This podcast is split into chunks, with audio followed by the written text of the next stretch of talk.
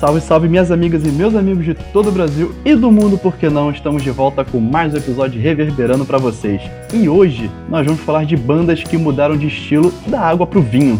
E conto com a presença de Daniel Molan. Tudo bom, Daniel? Tudo bom, Vitinho? Tudo bom, pessoal? Salve, salve. E é isso, né, cara? No próximo bloco iniciaremos a nossa conversa. Salve, salve, meus amigos. Estamos de volta com mais um episódio reverberando para vocês. Espero que estejam com um pouquinho de saudade, porque agora é de 15 em 15 dias, né, Daniel? Exatamente, nós mudamos aí a ordem do. não dos fatores, né? Mas a, a ordem dos dias, né? Que a gente se apresenta. A dita frequência. Exatamente, cara. Essa palavra que tinha me fugido.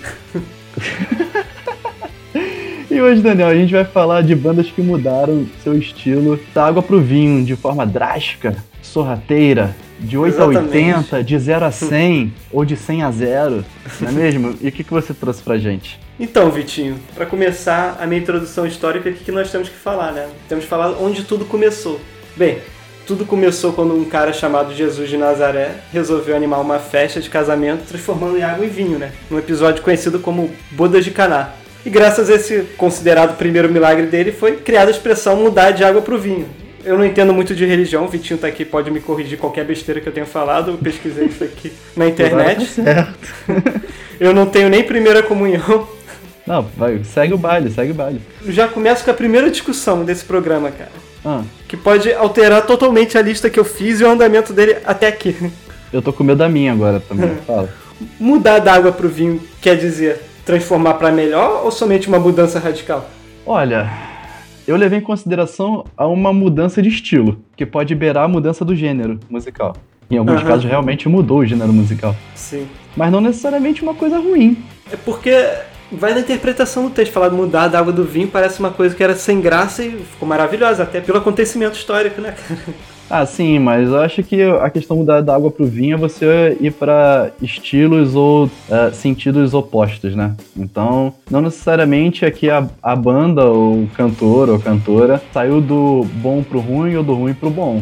Aham. Tem gente que vai gostar de A e tem gente que vai gostar de B, tem gente que vai gostar também da mudança, entendeu? Só É. que realmente era algo que mudou. A gente já vinha falando disso em alguns episódios passados, né? De bandas que mudaram de estilo durante o tempo, né? Sim, sim.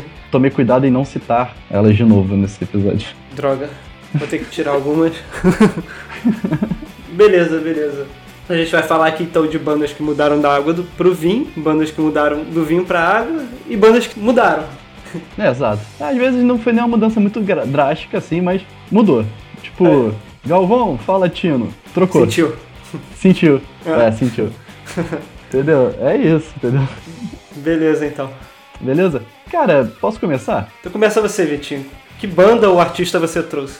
Eu trouxe uma banda aqui que certamente fez a adolescência de muita gente Hum. e que muita gente provavelmente conheceu. Muita gente provavelmente não, mas muita gente conheceu essa banda no querido filme lá do Vampirinho do Lobisominho, né? Que eu tô falando Ah. de Paramore. Olha, Né? eu tinha me enganado. Achei que ia falar de outra banda. Mas tudo Sério? bem.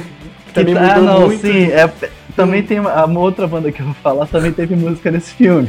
É? Mas por enquanto eu vou falar de Paramore. Não, porque Paramore pra mim teve duas grandes mudanças. Qual mudança que tu vai falar? Ah, mano, olha né? só, a, a banda teve várias mudanças, assim, de membros na banda, de brigas, de voltas, de reconciliamentos É. e de gênero musical também. Aham, Eu vou falar do gênero. sim. E após muitos anos tocando sempre o rock e pop rock, né? A banda que foi o que a gente conheceu no filme, com músicas, né? Crush, Crush, Crush e por aí vai. Aham. Que é aquele Paramore raiz, né? Que o pessoal chama, que é o que atraiu a massa de fãs pra banda. Foi mudando com o tempo. E isso acho que perpassa pelas mudanças dos membros, mu- enfim, mudanças de estilos de vida e por aí vai. Sim. E aí, o que acontece? O primeiro sintoma de mudança de sonoridade veio, acho que no álbum Self, Self-Titled, de 2013. Eu vou ser bem sincero, não é uma banda que eu escuto muito, assim, não conheço muita coisa deles. Mas eu me assustei primeiro com umas músicas que estouraram deles. A primeira música que eu me assustei foi é, The Only Obsession, sabe? Ah, The Onyx. Esse estilo tá Sim, diferente sim. tal, mudou. Ah, mas nesse mesmo álbum tem músicas Aham. muito boas também. Mas o que explodiu minha cabeça foi eu não conheço mais essa banda foi Hard Times, sabe? Quando lançou, eu falei, que porra é essa aí que tá acontecendo?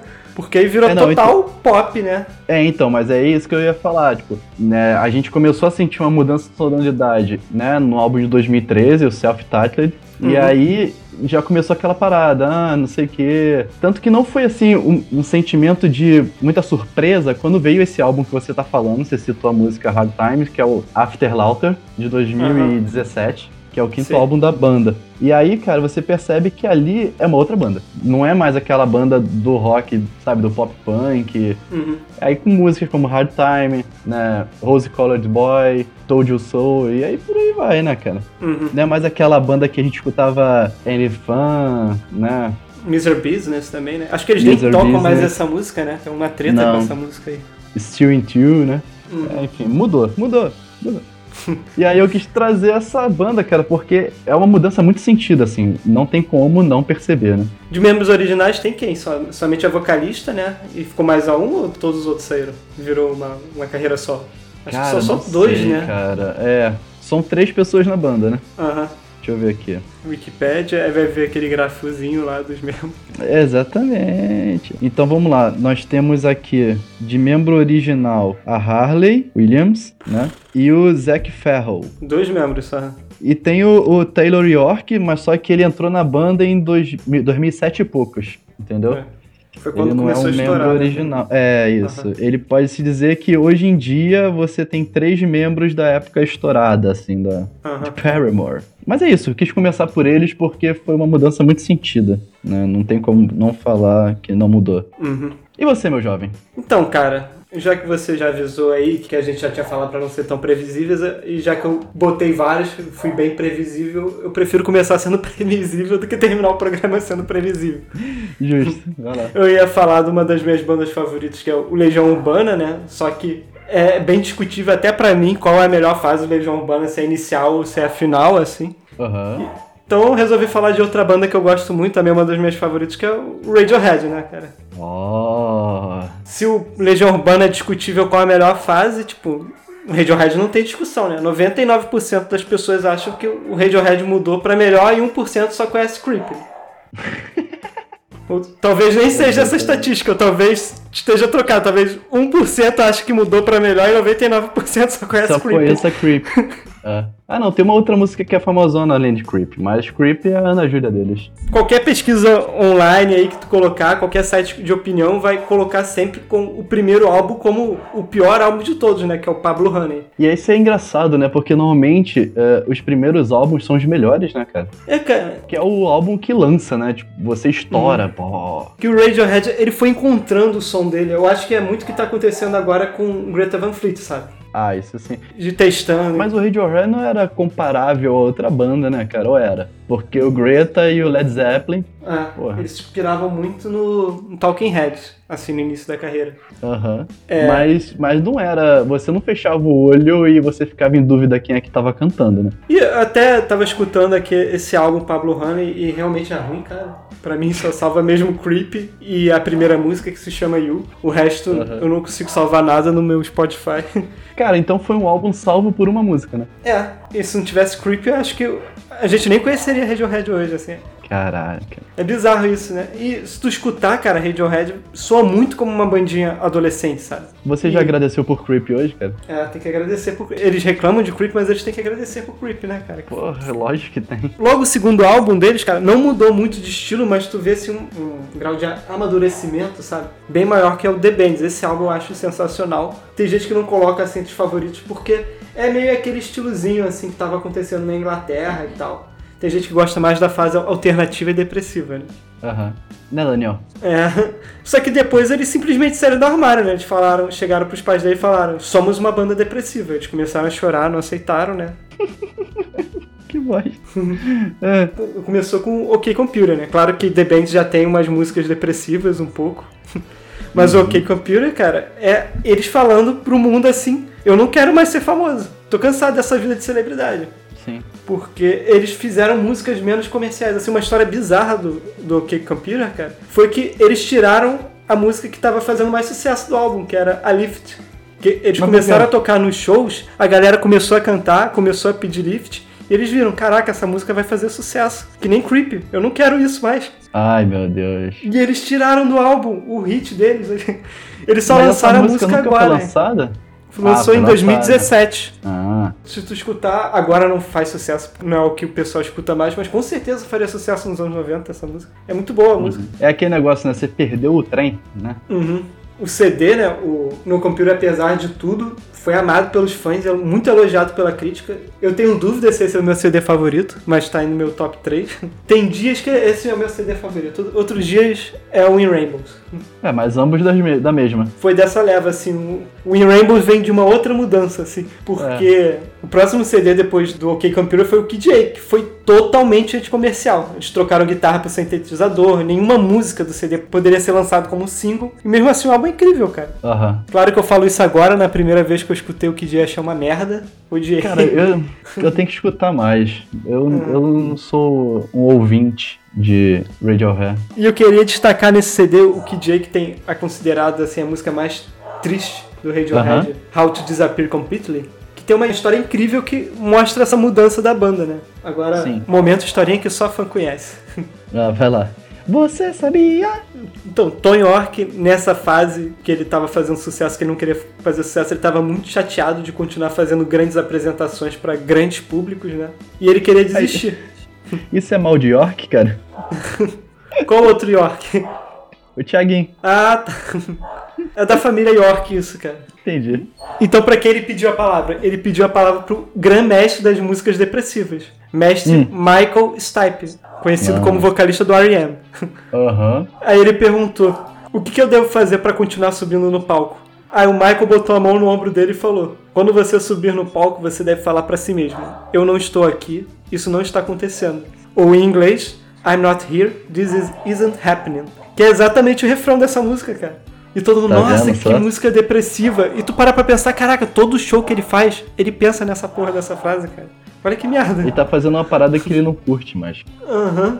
Você conseguiria fazer isso durante sua vida toda, cara? Ah, cara, é que ele gosta muito de música, né? E a gente acaba que é obrigado a fazer show. É, mas Eu você acho acha que- que... ele já não tá no. Será que ele hoje em dia ele precisa manter a banda? Não, mas ele faz porque ele gosta. Eles se gostam, né, cara? Ele tem irmãos na banda, o baixista e o guitarrista são irmãos. Aham. E eles gostam de criar juntos, senão a banda já teria acabado. Tanto que É, eles não mas- lançam nada desde 2017, né? Porque o que eu sinto é que ele é um compositor que caiu numa banda que deu certo. Entendeu? É. Sim. É, isso, entendeu? No- a, a vibe dele não é o show, entendeu? A vibe dele é a criação. Eu, eu entendo completamente isso. Eu também era um pouco de Tom York, cara. Eu gostava muito mais de criar do que fazer show. Entendi. Só Essa que- família York é meio. Era só do gosto mesmo, não no talento. meio no sucesso, né? É. E você, Vitinho? Qual que tu traz aí? Eu vou quebrar um pouco agora e vou falar do nosso meio nacional. Olha. Vou- eu- agora, mudando de família, eu vou falar da família Camargo Camarguinho. Cara, Família eu Camargo. mudar um pouco. Eu vou falar da nossa queridíssima Vanessa Camargo. Uhum. Quem não lembra de Vanessa Camargo surgindo? Nossa, olha lá, estilo influências da música romântica, sertanejo e não Aham. sei o que, barará. Só que aí, mano, em 2009 ela deu um bico no balde e falou, cara, mudei.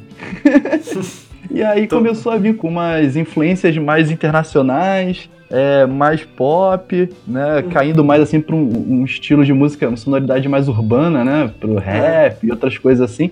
Mano, e não tem como não falar, ela mudou completamente o estilo musical. Sim, mas pra você, Vitinho, mudou da água pro vinho, do vinho pra água? Ah, mudou Ou da água mudou? pro vinho. Não, Ah. mudou da água pro vinho. Do- foi de do, do 8 a 80, né, cara? Não necessariamente 80 é bom, né? Não que ela saiu do ruim pro bom, mas que ela mudou drasticamente o estilo. A gente tem um pouco de medo de falar da Vanessa Camargo, né? Vídeo Rafinha Baixo, processado de 150 mil. Porra, é só não falar merda, né? É só não falar que ele falou. né? É, Tá sempre atento ao que estão falando dela, né? é, não, é que a gente só vai falar da música. Ah, É, tá. Eu não sou fã da Vanessa Camargo, assim, não consumo o material dela, mas que eu tenho ciência de que teve uma mudança e que repercutiu muito. Eu lembro que quando ela. é, ela- acho que foi o álbum é, Meu Momento, de 2009. Normalmente tem isso, né? O nome dos álbuns eles vêm com, né, tipo, Change, Meu É. Momento. É o, o brand marketing que tem que mudar. É, é o clickbait. do, do bagulho. E aí ela mandou, meu momento. Parece que agora ela está fazendo algo que realmente alimenta ela, sabe? É bom, né, pro artista isso, cara. É como se Ah, soltasse de umas correntes assim que prendem você e tocar o que É. você realmente quer. Já pensou se o teu amigo Tom ele sai da banda e fala é, It's my moment e aí lança um álbum novo, solo? O Tom York tem álbuns solo que são totalmente instrumentais, não são instrumentais, é? Experimentais. São É, são totalmente experimentais, são totalmente utilizando só de sampler, de música eletrônica, e tu fica aqui, porra, é essa? É, que são as misturas que ele gostaria de fazer, né? Aham. Aí eu trouxe a Vanessa Camargo pra falar que realmente foi um ponto marcante. Lógico, no Brasil tem outras, muitos Uhum. aí que mudaram bastante. É, um dia a gente vai estar falando da Anitta, quando ela fizer Ela, sucesso. ela é uma, ela é um, ela é, É. ela é uma artista que realmente mudou. Ah, Aham. cara, várias, né? Quer tentar chutar mais um aí? É Brasileira? Ah, Roberto Carlos, cara. É, Roberto Carlos era, era mais rock, né, no início. É, era, mano. Ficou mais romântico, né? Uhum. É, não é que ele era mais rock, é que naquela época o rock era aquilo, né? Era Sim. o que eles tocavam na velha guarda e tudo mais. Só que é, é simples. O Erasmo continuou, o Roberto Carlos mudou. É. É isso, esse é o, compara- esse é o comparativo. Não é muita coisa pra falar dela, não. E não sei, será que a família recebeu bem? A família Camarguinho? Com dinheiro todo mundo recebe notícias boas, né, cara? É muito assim, né, cara? Essas famílias. A gente tá. Daqui a pouco a gente vai começar a ver a geração, a terceira geração da família lançando um álbum. Tipo, filho da Vanessa Camargo. Ou é filha? Eu não lembro se é filho ou filho. É. A criancinha da Sandy. Daqui a pouco a gente vai ver é, o filho do Júnior. A gente vai ver essa terceira geração sendo músico Aham. de sertanejo, sabe? Será que vão querer tocar sertanejo? Não sei. É, não sei. Será que vão Vamos ver querer o que, vai estar músicos? tocando no futuro. Não vai, ter, não vai ser sertanejo universitário pra sempre, né, cara? Vai mudar. Vai. É um, cara, Vão tocar é, pisadinha. Mas é que tá. É, mas aí pesadinha não é sertanejo, né? Não, não, então. Por isso, vamos trocar. Vamos, é, é a música do momento. É a música do momento. Cara, o sertanejo é muito forte na região centro-oeste, né, cara? Aham, Até no sudeste, né? Um pouco de São Paulo e Minas. sim, Não sei, cara. Vamos ver. Concorda, né? Vanessa Camargo é um bom exemplo de concordo. change. Já que tá falando da Vanessa Camargo, eu fico seguro pra falar de uma boy band, Ah, beleza? Fiquei com medo. Da maior de todas as boy bands. Backstreet Boys. O pessoal vai me odiar agora. Os reis do Iê, Iê, Iê, que eram os Beatles. Caralho. Vocês podem Cara, não aceitar. Quer ver uma outra banda? É que você falou Beatles, mas quer ver uma outra Ah. banda das antigas que mudou de estilo? E aí, Ah. eu, no meu, na minha concepção, mudou de algo que era bom pra algo extremamente bom, era os Gees, cara. Gees Ah, no sim. início tinha uma parada, sei Sei. lá, meio alter- alternativa, sei lá, uma parada, sei lá. Eu sei que quando eles foram pro disco music, mano, aí eles viraram os reis do disco, né, cara? É quando eles perderam a vergonha de ficar fazendo vozinha fina, viraram Porra. o, reis do disco. Alguém virou pra ele e falou: Irmão, o dinheiro tá nessa vozinha aí, nesse falsetinho aí, mantém. Será que o Axel escutava muito Gees? Enfim, continua aí. Vocês podem não aceitar, gente, mas os Beatles começaram com uma boy band. É, Exatamente que nem o Duran Duran começou com uma boy band, os Backstreet Boys e ho- hoje como o BTS, né, cara? A diferença é BTS. que o rock era o que tava explodindo na época. Exato. Cara, deixa eu te falar uma parada aqui. Hum. É muita. É, é- é apanhar muito na rua se eu falar que eu gosto muito mais de Duran Duran do que Beatles. Ah, tu vai apanhar um bocado, cara. Mas você me bateria, cara? Não, não, eu não sou Beatlemaníaco, assim, Eu a tal sei. ponto. E eu gosto de Duran Duran também, cara. É, Acho não, eu sou aquele-. Né? Eu sou aquela pessoa que, tipo, eu entendo a importância que os Beatles né, possuem pro, pro rock, Aham. né? Principalmente com a- música Helter Skelter, né? Sim. Agora, Criou metal. é. Exatamente. Agora, porra, consumo muito mais Duran Duran. Momento motivacional do programa agora, gente. Você Ah. que se sente feio, olha pras fotos dos Beatles cheios de fãs ao redor e diga pra si mesmo: Eu não sou feio, só nasci na década errada. Tu olha o Ringo, o George, o Paul e o John, cara, com aquele cabelinho lá de mamãe cortou Mano, com uma tigela. Sim, sim. É, um outro exemplo é o nosso queridíssimo Roger Waters também, né, cara? Ele mais novo, pelo amor de Deus, mano. Agora, voltando pra música, que era pra ser o mais importante desse programa, mas já era. a gente sempre acaba indo pra esse lado, né? O que É. temos no, no som dos Beatles, cara? O primeiro álbum dos Beatles eles cantavam sobre o quê? Sobre garotas, sobre noites na balada, diversão, É, né? cara, adolescência, né, cara? Cara, não é muito diferente do que o Duran Duran cantava, que o Backstreet Boys cantava, Sim. que o BTS canta, cara. Que o pessoas cantava, que o Darwin Aham. cantava.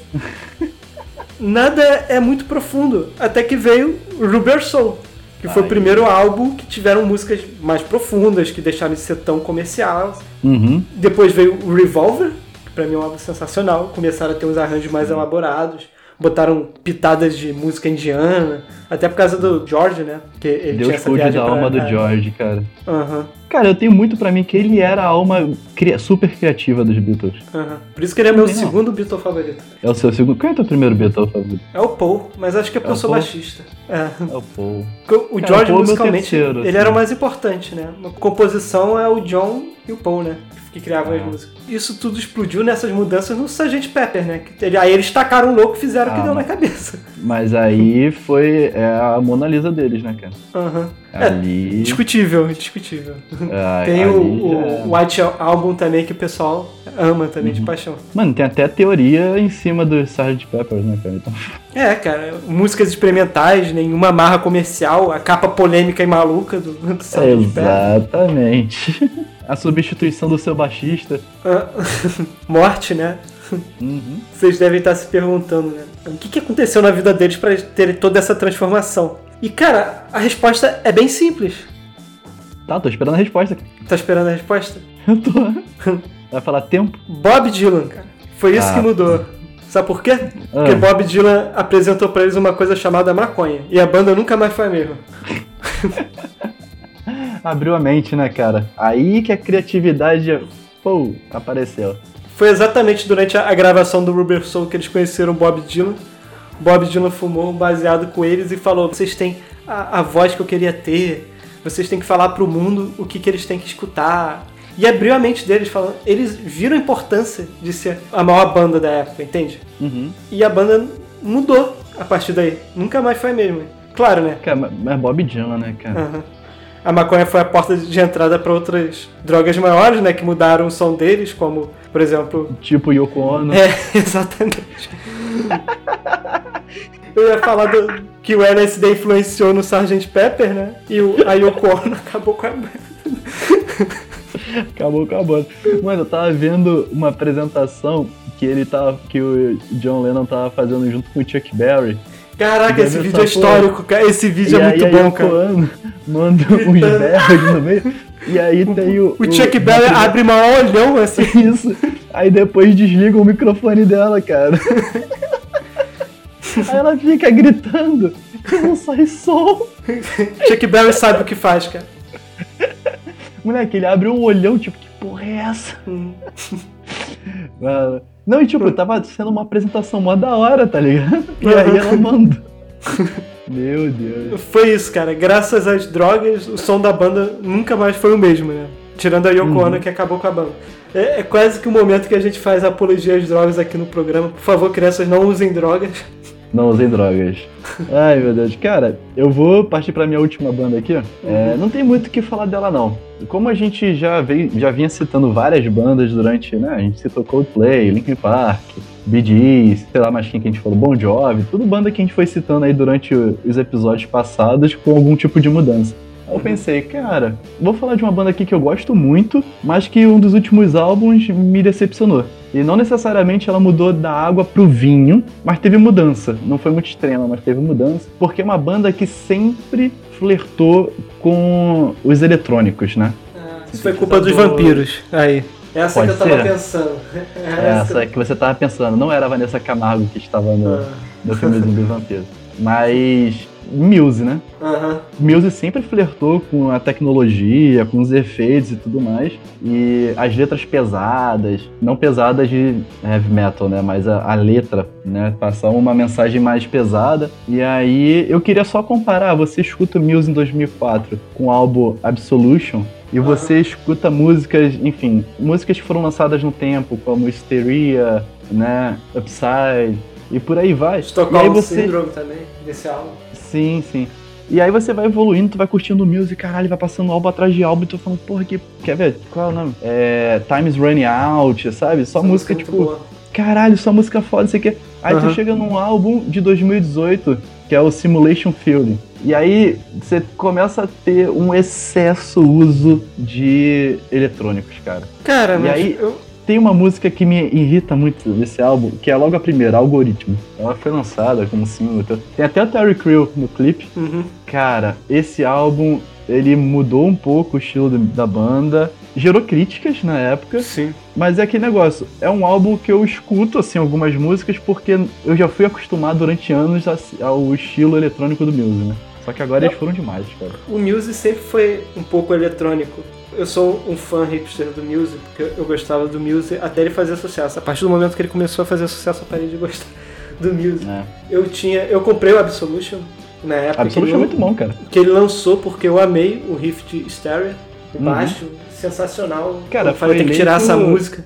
Foi eleita a linha de baixo mais difícil da época, né? Aham. Eu falei, tem que tirar essa música. Eu comprei o CD eu falar. tirar essa música, ficava escutando assim repetidas vezes até tirar o baixo. E, Uhum. cara, a primeira decepção minha com o Muse foi com Madness, a música Madness. Eu, caraca, que porra é essa? A música Madness, A música Madness, eu não gostei, eu não gostei. cara, Tava muito comercial e muito eletrônico pra mim já nessa época já. uhum. Cara, Ah. é. Madness é de qual álbum?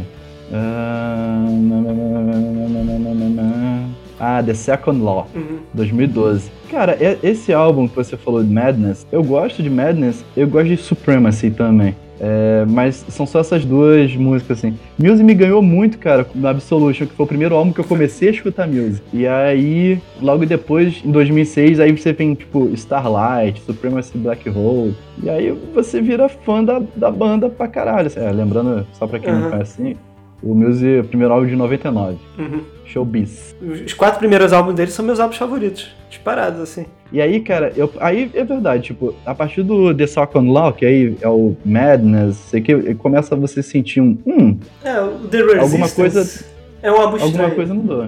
É, mas é que tá, mas tem umas músicas boas. Tem, mas você já Upper escutou o álbum tá completo?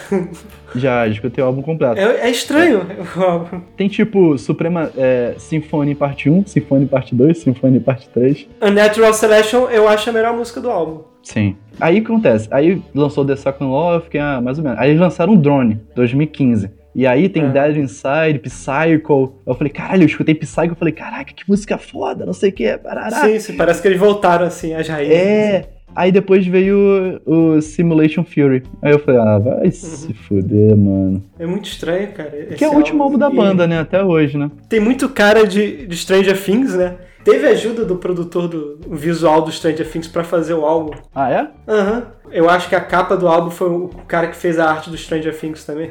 Saquei. Cara, mas olha isso, eu queria trazer music por causa disso, cara. Mudou, mudou. Mudou, Tino. Sim. Mudou, Galvão. Posso fechar então, cara? O meu? Então fecha.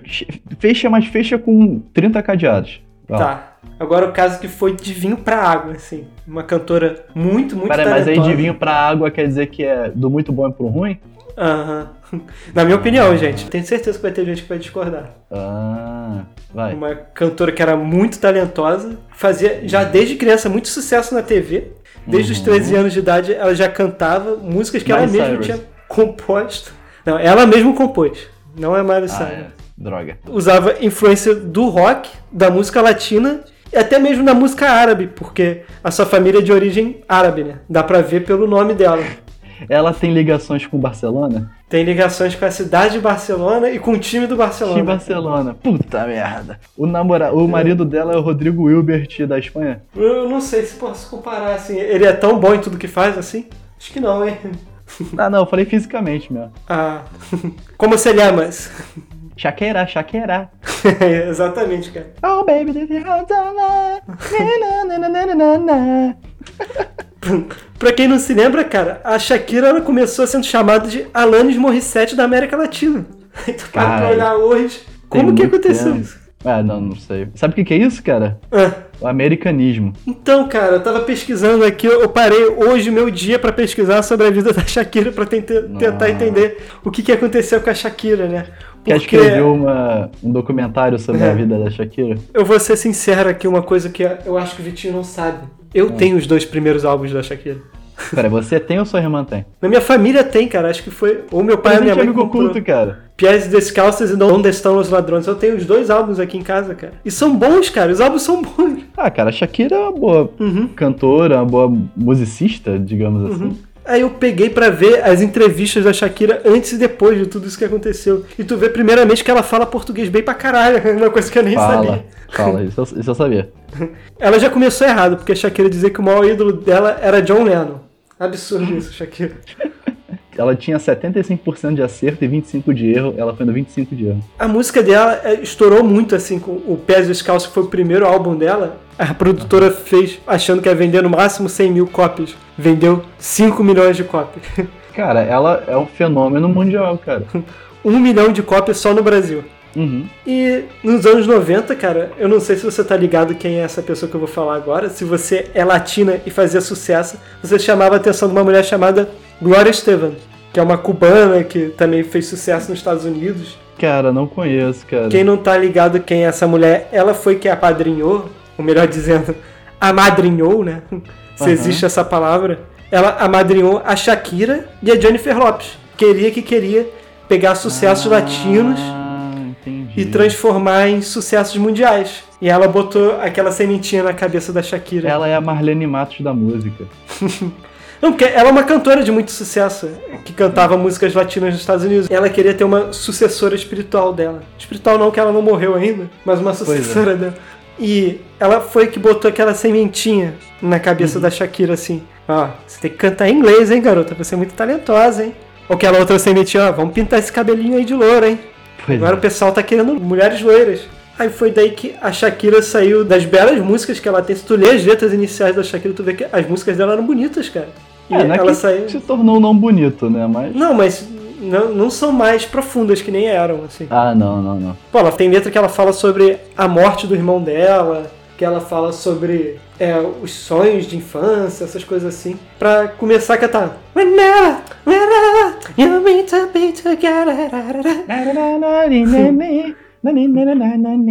Agora é fácil falar que ela é um fenômeno mundial, né? Mas na época a crítica caiu em cima dela, cara. Se Sim. tu pegar a- as notas do álbum, e até os próprios colombianos esculacharam ela. Cara, você falou nessas coisas assim, você falou da, né, que apadrinhou ela e tudo, amadrinhou, né, É. O legal é que as duas se reencontraram no Super Bowl do ano passado, né, cara, 2020. Então- J-Lo e Shakira. Aham, mas foi justamente por isso, de querer botar uma coisa latina assim no Super Bowl pra chamar esse público, né? Aumentar Uhum. o público do Super Bowl. Inclusive, a Glória Estefan foi chamada pra participar com as duas, já que ela foi a madrinha das duas. Aham. Só que ela recusou, tal, porque ela já tá bem idosa e não, não aguenta mais rebolar que nem essas duas. É, pois é. As E- duas estão bem, bem, bem. Eu acho que, tipo, a gente pode fazer um paralelo, assim, se acontecer da Anitta explodir mundialmente que nem a Shakira. Uhum. Mais ou menos o que tá acontecendo, porque a Shakira mudou totalmente de estilo. Foi massacrada na Colômbia. Ah, mas hoje em dia todo mundo ama ela. É, e agora, depois dela ter feito sucesso, todo mundo voltou a amar. Pode ser que aconteça isso com a Anitta também. Não sei. Cara, olha só, vamos lá. Você, é, sem querer comparar muito, assim, mas Aham. não comparando as pessoas. Análise crítica na música. Crítico Aham. musical, baixa o crítico musical em você agora. Tá bom. Quem você acha que tem mais talento, a Shakira ou a Anitta? Shakira, muito mais, cara. Então, Desculpa, cara, então é, então é isso que eu queria. Não, não tem como comparar.